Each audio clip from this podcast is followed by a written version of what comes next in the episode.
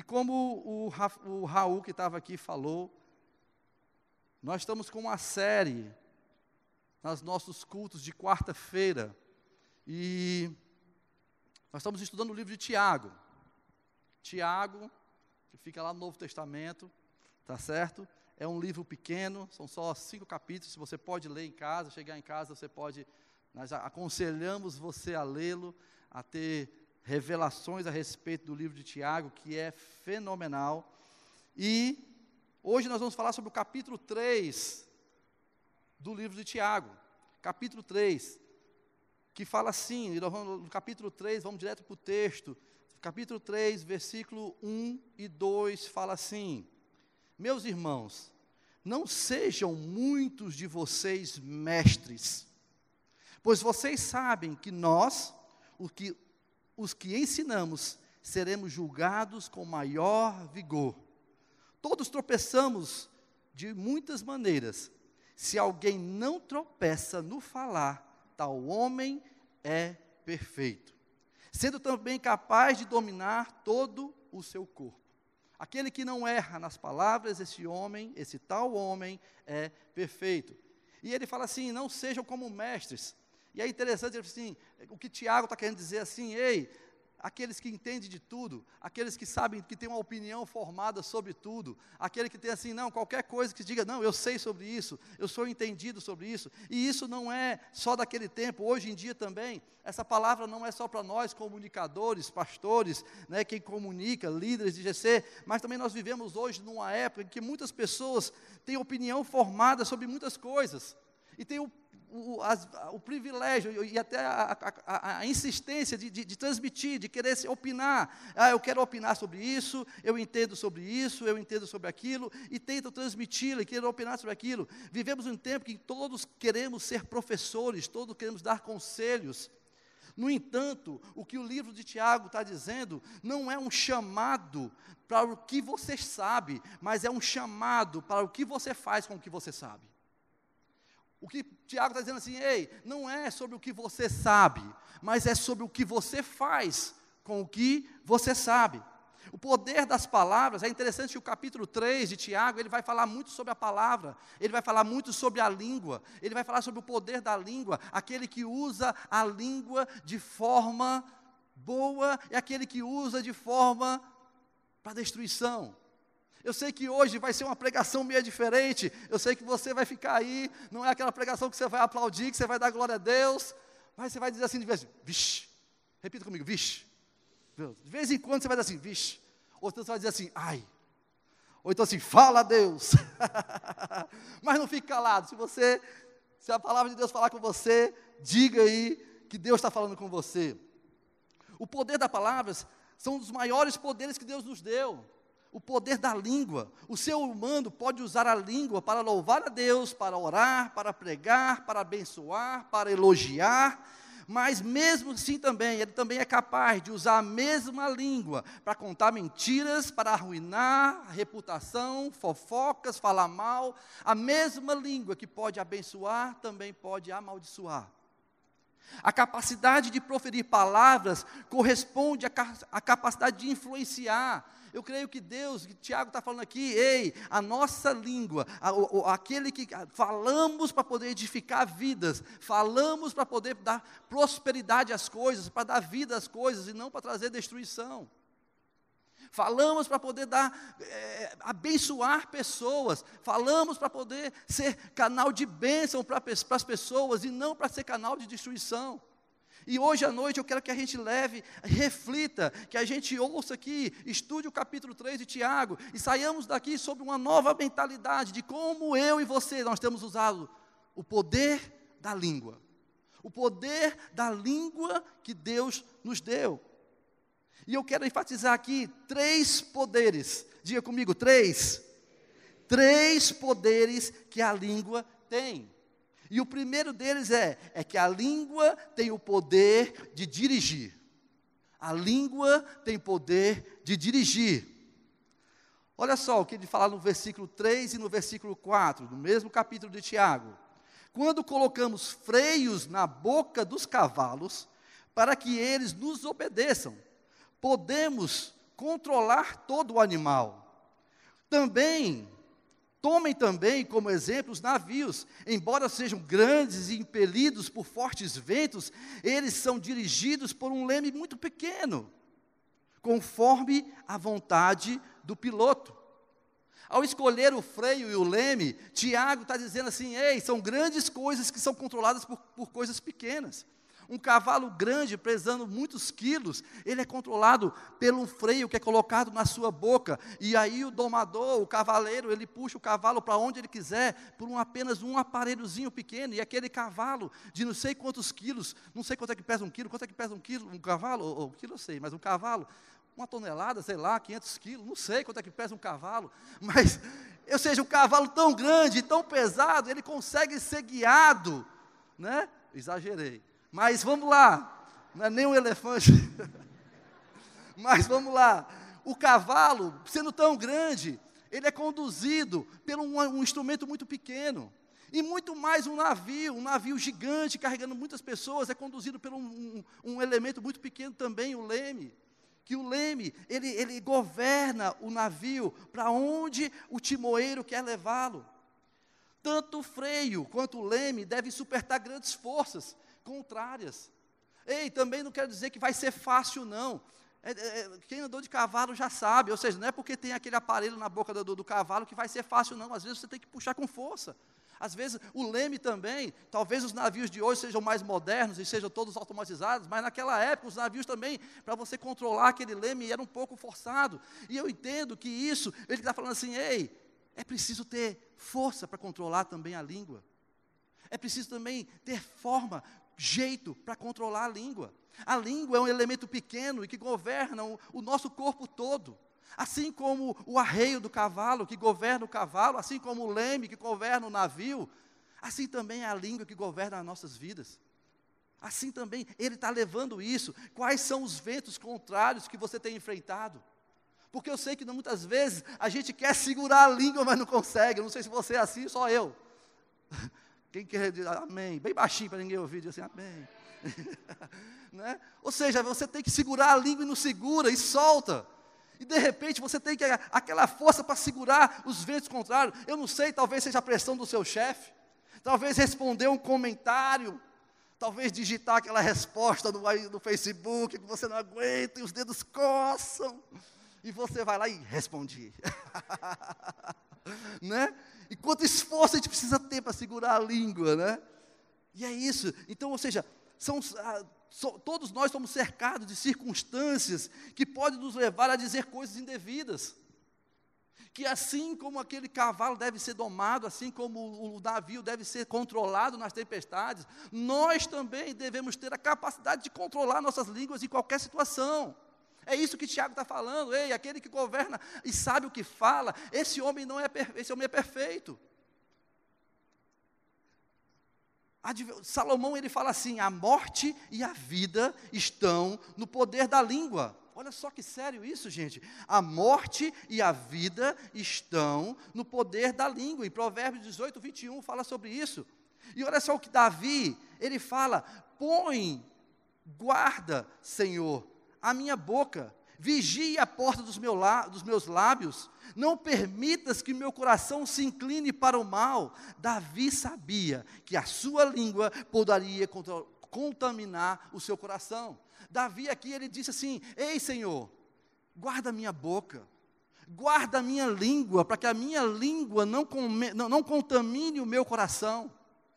Davi ele conseguiu entender que a língua dele era capaz de controlar e de contaminar o coração, enquanto que Tiago está falando assim: ei, Davi falou muito certo, porque justamente isso. Agora, o nosso coração, cheio de Deus, ele pode se contaminar, ou melhor, ele pode guiar a nossa língua. O nosso coração, cheio de Deus, ele pode direcionar a nossa língua, da mesma forma que o nosso coração, cheio de mal, de perversidade também, ele vai falar o que o coração está cheio. O próprio Jesus fala, fala, que o coração fala, a boca fala o que o coração está cheio. Quando Jesus Cristo, quando Jesus Cristo é o Senhor do seu coração, Ele também é o Senhor dos seus lábios. Este é o nosso maior objetivo, que o nosso coração esteja tão cheio de Deus que influencie a nossa língua e não o contrário. E a pergunta é: já que a língua tem poder de dirigir, para onde a tua língua tem te levado? Para onde a tua língua tem te levado? Para situações boas, para situações tranquilas ou para situações de conflito? Ou para situações de briga? Ou para situações que você se arrepende mais tarde? Para onde a tua língua tem te dirigido? O segundo ponto dessa mensagem, a gente aprendeu que a língua tem o poder de dirigir, de dirigir, mas também a língua tem o poder de destruir. Diga misericórdia. Misericórdia tem o poder de destruir. Esse é o ponto 2. E fala assim no versículo 5 ao versículo 8. Semelhantemente, versículo 5 ao 8.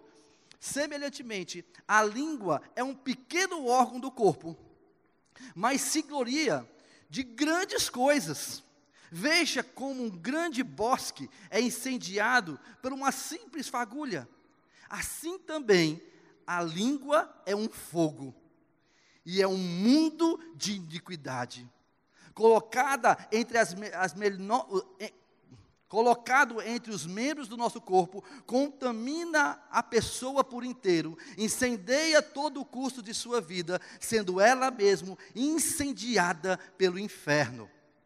Toda espécie de animal, aves, répteis e criaturas do mar, doma-se e tem sido domada pela espécie humana. A língua, porém, ninguém consegue domar. É um mal incontrolável, cheio de veneno mortífero. Diga misericórdia de novo. Glória a Deus. Todos nós vemos, gente, nos jornais, a gente está cansado de ver ano por ano que não sei quantos hectares de terra pegaram fogo, a floresta pegou fogo e não sei o quê, e a gente, e não sei quantos campos de futebol, eles medem também em campo de futebol e dizem que e, e muitas vezes esses incêndios acontecem através de uma pequena fagulha.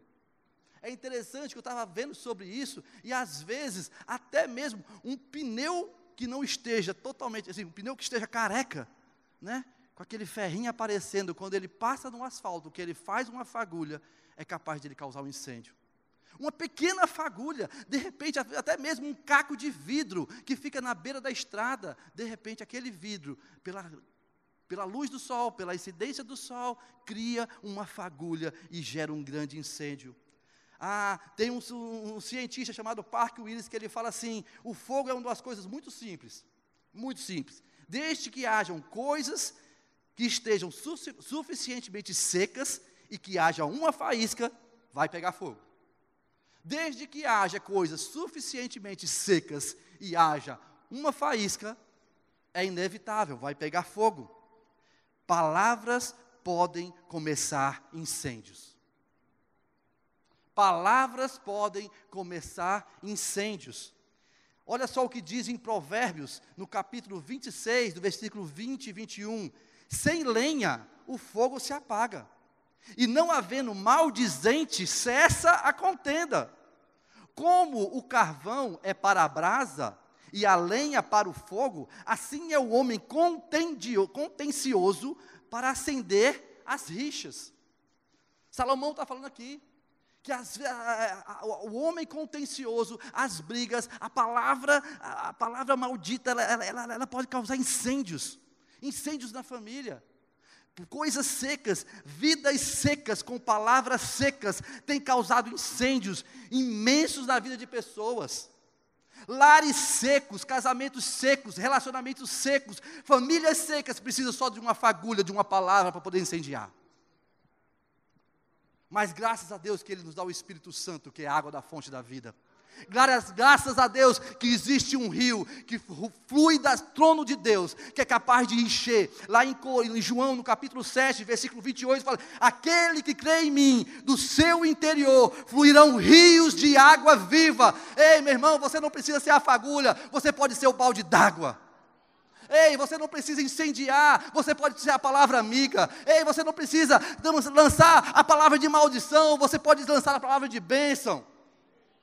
É isso que Deus te chama, é disso que Deus te fala hoje. Ei, você, está na sua boca, está em você rios de águas vivas do próprio Deus, do próprio Espírito Santo, para que você flua em Cristo. Ah, meu irmão, mais vidas cheias do Espírito Santo, mais vidas cheias do Espírito Santo. Ei, meu irmão, toda confusão, às vezes você sabe que aquela palavra que você vai dizer vai incendiar. E às vezes, até mesmo sem saber, você fala. Mas quando nós somos cheios do Espírito Santo, quando nós temos a fonte do Espírito Santo que, ro, que jorra dentro de nós, a gente tem vida ao invés de maldição, ao invés de morte a gente tem uma palavra amiga, a gente tem uma palavra de incentivo, a gente tem uma palavra de vitória. Ei, meu irmão, vai dar certo. Ei, meu irmão, conte comigo. Ei, isso aqui vai dar sim. Ei, não se entristeça não. Eu estou contigo. Ei, maior é Deus na tua vida. Ei, maior é Deus na tua Ei, vamos junto, eu orar para a sua vida. É essa a palavra que a gente tem que expressar. Porque de palavra ruim e de fagulhas para queimar incêndios, para queimar vidas secas, famílias secas, já está muito por aí. O que a gente precisa ser nossa, na nossa família é uma fonte de água viva. O que a gente precisa ser no nosso casamento é uma fonte de água viva. O que a gente precisa ser no nosso relacionamento é uma fonte de água viva. O que você precisa para a sua vida é que você seja uma fonte de água viva. Uma fonte de água viva. Ah, como a língua incendeia toda a, a, sua vida como se fosse um fogo. O fogo queima, fere, as, as palavras podem fazer o mesmo o fogo se espalha, quanto mais combustível recebe, mais rapidamente se alastra. Espalha-se o fogo, destrói tudo. A palavra, porém, também pode destruir. Assim como o fogo, a palavra também destrói. Nossas palavras podem não ter destruído cidades, mas também podem ter destruído vidas, destruído casas, destruído sonhos. Ah, meu irmão, como é que você tem falado sobre os seus filhos? O que você tem dito para os seus filhos? Você tem sido fonte de água viva? Ou você tem sido voz de destruição para eles? Você tem matado os sonhos deles? Você tem colhido, tolhido, banalizado o sonho deles? Ei, meu irmão, a tua palavra para o teu filho é muito importante. O teu momento com o teu filho é muito importante. O teu momento com eles é muito importante. Você dizer assim: "Ei, meu filho, parabéns. Ei, meu filho, você foi bem. Ei, filho, parabéns, isso aqui está bom. Está legal, ótimo, vamos em frente, vamos melhorar." Ei, quais são as palavras que você tem dito dentro da sua casa? Dentro da sua casa. As palavras são para o ouvido, o que a comida é para o paladar. Depois de você falar, não importa mais, a palavra foi lançada. Se você parar para pensar, talvez você carregue ainda com você palavras que foram ditas que não soaram bem. Palavras que digam assim, talvez você nunca vai ser, você nunca vai conseguir, você nunca. Pessoas que disseram isso para você e você carrega isso com você e, e aí aquilo te fere. Mas muitas vezes nós ferimos na mesma proporção. Muitas vezes nós somos também, essa ferida que ficou em nós, nós levamos essa ferida para frente e provocamos a mesma ferida na vida de outras pessoas. Ah, já dizia um ditado que, né, que fala que três coisas não retornam: a flecha lançada, a palavra falada e a oportunidade perdida. Uma vez pronunciada a palavra, não há maneira de tornar. Você pode até pedir desculpa, desculpas, você pode até se retratar, mas aquela palavra foi falada. Suas palavras têm servido para colocar lenha na fogueira, como faísca, ou como água no deserto. Será que a tua palavra tem sido como uma, uma manancial? A pessoa está sedenta ali, você fala uma palavra, e aquela pessoa se abastece, aquela pessoa se revigora, aquela pessoa se sente, ei, eu estou pronto, eu estou aqui no deserto, mas aquela palavra que aquela pessoa me deu, me faz ter ânimo para continuar no deserto, me faz ter ânimo para continuar minha jornada, me faz ter ânimo para seguir em frente. Por uma palavra, gente, de encorajamento por uma palavra de dizer assim: ei, você vai conseguir, você pode mudar uma vida. Uma palavra pode transformar. A língua não é apenas semelhante ao fogo, mas é também é semelhante a um animal perigoso. Tiago fala isso, que também, como é semelhante ao fogo, mas também é, é semelhante a um animal perigoso. Quero destacar aqui alguns animais que são venenosos, assim como algumas línguas são venenosas. Diga misericórdia de novo para você. Lá atrás, diga misericórdia, eu quero ouvir lá atrás, está me ouvindo? De novo, misericórdia. Pronto, o pessoal de trás está me ouvindo, glória a Deus, estamos juntos. O veneno, gente, ele fala assim: ei, tem, tem, tem, tem a, a, a, língua, ela é como o fogo que destrói, mas também ela é como o veneno que mata. E é interessante que tem muito veneno que mata aos poucos. Tem muito veneno que vai sugando as energias, sugando as energias, até não ter mais vida e gerar a morte. Quantas vezes uma pessoa maliciosa injeta um pouco de veneno em uma conversa, na esperança que se espalhe e por fim chegue até outra pessoa que ela, quem é, ela quer ferir? Ah, meu irmão, a língua é como veneno. Veneno. Em Provérbios, no capítulo 6, versículo 17, eu vou até abrir, acho que não está aqui, se o, se meu amigo ali for show de bola, ele vai colocar no telão, mas eu queria abrir aqui. Capítulo 6, versículo 17. Olha só o que Deus diz sobre a língua. 6, 17. 6, 16 para ser exato. Rapaz, o cara é fera mesmo, viu?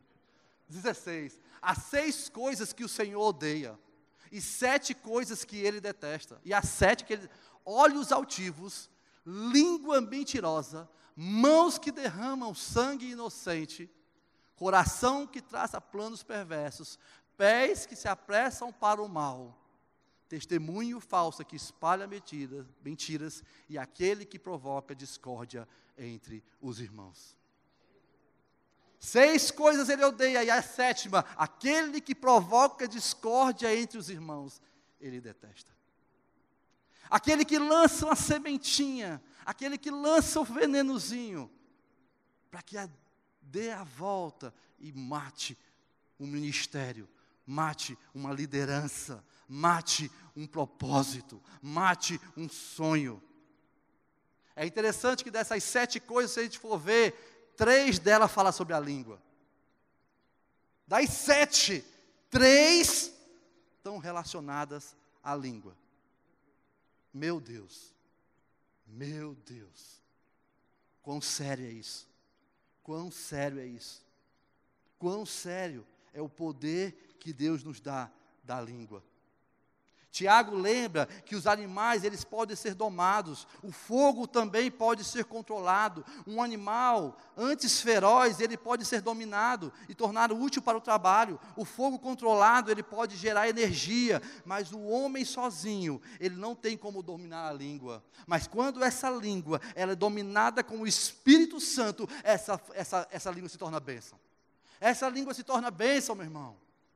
Essa língua se torna bênção, essa boca se torna bênção. Da mesma forma que um animal, depois que domado, ele, ele é usado para arar a terra. Do mesmo fogo, quando controlado, ele gera energia. Da mesma forma, como a língua é controlada, ela, ela tem um propósito para o bem. Ela tem um propósito para a bênção. Ela tem um propósito para aquilo que Deus tem colocado diante de nós.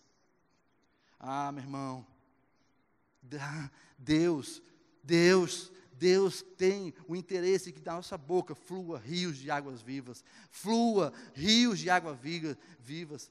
É com a ajuda de Deus, é com a ajuda do Espírito Santo, onde havia uma língua que era usada para maldizer, vai existir uma língua espiritual para abençoar. Ah, meu irmão, decida hoje usar a sua língua para abençoar e não para amaldiçoar, usar uma língua para levantar e não para derrubar, usar a sua língua para sarar e não para, para ferir usar a sua língua para encorajar e não para destruir, usar a sua língua para a vida e não para a morte.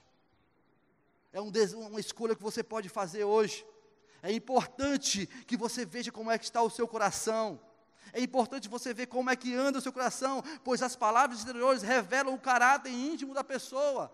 Porque o próprio Jesus fala que o coração, que a boca fala o que o coração está cheio. Ele fala a respeito disso. Se o coração estiver cheio de ódio, Satanás acenderá o fogo, mas se aquele coração estiver cheio de amor, inflamará ainda mais na presença de Deus, inflamará muito mais para fazer a diferença, inflamará muito mais para fazer prosperar o reino de Deus. Inflamará, assim como a língua, se ela for usada erradamente, ela pode causar destruição. Ei, se a sua língua for controlada e cheia do Espírito Santo, ela pode salvar vidas, ela pode transformar pessoas. O que cabe a você hoje é tratar o seu coração e entender: ei, eu vou usar a minha língua para bênção, eu vou usar a língua para abençoar, eu vou usar a, a, a minha língua para sarar, eu não vou emprestar a minha língua ao diabo, mas eu vou consagrar a minha vida a Deus, as minhas palavras a Deus, o meu coração a Deus. Terceiro ponto, a língua tem o ponto, o poder de satisfazer. A língua tem o poder de satisfazer. Tiago, a gente segue o capítulo 3. E no versículo 9 ele vai falar: Com a língua bendizemos o Senhor, Pai, e com ela amaldiçoamos os homens, feitos à imagem e semelhança de Deus. Da mesma boca procede bens, bênção e maldição. Meu irmão, isso não pode ser assim. Acaso pode sair água doce e água amarga da mesma fonte? Meus irmãos, pode uma figueira produzir azeitonas ou uma videira produzir figos? Da mesma forma, uma fonte de água salgada não pode produzir água doce aquela língua que abençoa a Deus, que, que, que eleva, que louva ao Senhor, que exalta ao Senhor, não pode ser a mesma língua que vai amaldiçoar os seus filhos, que vai amaldiçoar os homens, as pessoas. A fonte oferece evidentemente água fresca, da qual o ser humano precisa para sobreviver. Olha só o que diz em Provérbios, capítulo 18, versículo 4: Águas profundas são as palavras da boca do homem, e fonte da sabedoria, ribeirinhos transbordantes. Ribeirinhos transbordantes, a boca do justo é manancial de vida, Provérbios 10, 11. A boca do justo é manancial de vida a boca, a minha boca e a sua boca pode ser um manancial de vida. A língua também satisfaz a alma, assim como a água satisfaz a uma árvore. A gente sabe que a água é muito importante para qualquer vegetal, para qualquer árvore. Aquela água, ela penetra do solo, ela vai até as raízes, e aquela água, ela serve de, de, de, de nutrientes para que aquela árvore possa crescer, florescer. Até os frutos daquela árvore vão ser dependentes daquela água que está naquela árvore. E também da mesma forma, a nossa vida. A nossa vida precisa ser com essa água. Com essa água que transborda, com essa água que vai dar nos frutos, frutos provindos de uma vida de, de, de Deus, da fonte de Deus, que é o Espírito Santo em nossas vidas. Um dos motivos pelo quais Jesus sempre tinha as palavras certas na hora certa é pelo fato que ele tinha comunhão com Deus. Ele tinha comunhão com o Pai. Jesus ele estava sempre em comunhão com Deus. Olha só o que diz em Isaías, no capítulo 50, versículo 4: O Senhor me deu língua de sábios, para que eu possa dizer boas boa palavra alcançado. Ele me desperta todas as manhãs, desperta o meu ouvido para que eu ouça como os sábios. Olha o que ele fala aqui. Ele fala assim: Ei, Deus me deu lábios de sábios, uma língua de sábio, para que eu possa influenciar pessoas, aquele que está cansado, mas antes disso, Deus me desperta para que eu possa ouvir coisas sábias. Ou seja, quando você ouvir coisas sábias, você vai começar a falar coisas sábias. E você vai começar a tratar vidas, tratar pessoas, é isso que ele está dizendo. Não tem como você ficar ouvindo toda sorte de coisas e querer que isso produza água doce, enquanto você só ouve o que é salgado. Vocês estão me entendendo? Não, não tem como você querer que você plantar figos e querer colher uvas. Ei, você precisa se, se abastecer da palavra de Deus. Você precisa ouvir dos sábios, você precisa ouvir a palavra de Deus, uma palavra de sábio, que é ouvida dos sábios, vai tratar pessoas que precisam. e começa tratando a minha vida e a sua. O primeiro a ser tratado sou eu e você. O primeiro a ser tratado, quando a gente começa a ouvir palavras sábias, quando a gente começa a se instruir pela palavra de Deus, pelo aquilo que Deus diz, o primeiro a ser transformado sou eu e você, e depois Deus vai te usar para transformar outras pessoas. Mas Tiago, ele faz uma advertência de que uma fonte não pode jorrar dois tipos de água e que a mesma árvore não pode dar dois tipos de fruto. Espera-se que uma fonte jorre água doce todo o tempo, e que uma figueira dê sempre figos, e que uma oliveira dê sempre azeitonas. A gente não espera que fique nessa incoerência, nessa inconstância, porque se há uma inconstância, é sinal que eu e você precisamos ser tratados no nosso coração. Se em momentos nós somos bendizentes a Deus, em momentos maldicentes ao nosso irmão, a gente precisa ser tratado. Se a nossa língua ainda não é mudada, transformada, a gente precisa de um remédio espiritual o quanto antes. Porque é muito fácil a gente vir para o culto, levantar as mãos, adorar a Deus, mas ir discutindo com a família no caminho de casa, dentro do carro. É muito tranquilo. A gente vê homens e mulheres aqui no domingo, ah, falando paz do Senhor, piedosamente, ó, oh, como você foi, que Deus te abençoe, mas na segunda-feira tratar seus funcionários como animais. Não é comum a gente ver homens e pessoas né, que estão aqui e falam da palavra de Deus e citam versículos, mas no outro dia estão falando coisas obscenas em rodinhas de amigos. É muito também ver mulheres que servem com doçura, que falam sobre Jesus, mas também no outro dia murmuram e fofocam sobre a vida alheia. Eita Deus. Eita Deus, diga eita Deus. Ei, mas Deus tem mais para mim. Deus tem mais para mim e para você. Porque o poder da língua está na, tá na escolha. Quando você tem Jesus no seu coração, quando você tem o Espírito Santo, você é capaz de controlar a sua língua, você é capaz de controlar a sua palavra, você é capaz de gerar vida, vida em você e vida nos outros, vida em você e vida a seu redor, vida que está perto de você, porque a, a, a fonte de rio, a fonte de vida, de água viva, que jorra do trono de Deus, ele se torna numa fonte que jamais se acabará, é isso que Jesus diz.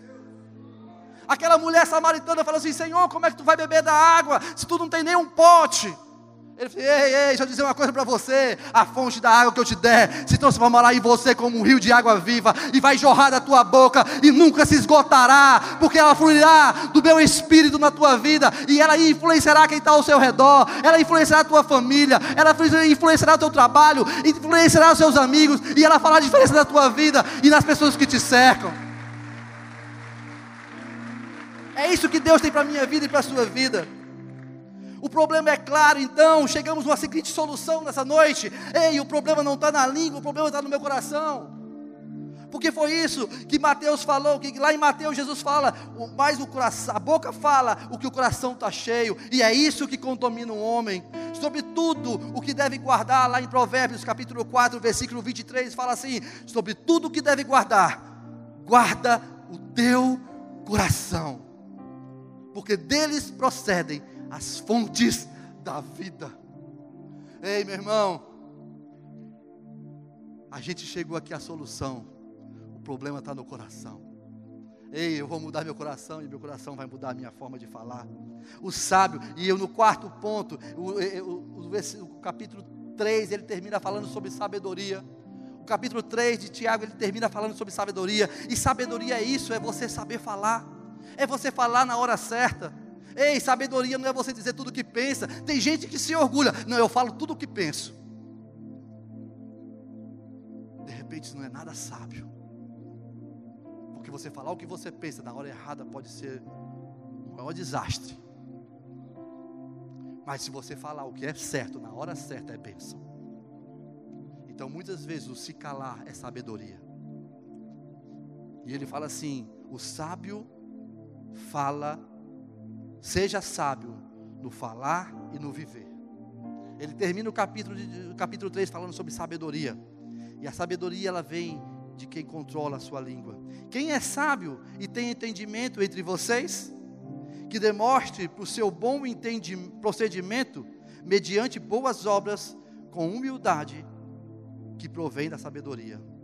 Olha só, um procedimento, ele vem de obras Mas não é obra de qualquer jeito, é obra com humildade que vem de uma sabedoria. Um procedimento, ele vem de obras, mas não essa obra não é de qualquer jeito, é uma obra com humildade, porque essa obra com humildade ela provém da sabedoria. É isso que Tiago está falando. Tiago indica que um cristão ele precisa discernir das duas fontes da sabedoria, porque existe uma fonte da sabedoria verdadeira que vem do alto e existe uma fonte de sabedoria falsa que vem de baixo. A sabedoria que vem de baixo ele fala no versículo 14, ele fala assim: "Contudo, se vocês brigam no coração, se vocês abrigam no coração inveja, amargura e ambição egoísta, não se gloriem disso, e nem neguem a verdade. Esse tipo de sabedoria não vem dos céus, mas é terrena, não é espiritual, mas é demoníaca, pois não há, pois onde há inveja e ambição egoísta, aí há confusão e toda espécie de males. Existe um tipo de sabedoria que provém do inferno, do diabo, como ele fala aqui, demoníaca se tivermos amargura e inveja no nosso coração, nossa língua experimentará essas coisas. Não adianta, gente. Eu vim aqui com um discurso nessa noite mais bonito que possa ser, mais eloquente que possa ser, com mais conhecimento que possa ser, se isso eu faço para o meu egoísmo e para mim próprio. Porque ele fala que se aquele que tem no seu coração inveja e ambição egoísta, para nada serve para nada serve, para nada serve, mas a, a, a, sabedoria falsa, ela é constituída de três características: ela é terrena, ela é carnal e ela é diabólica.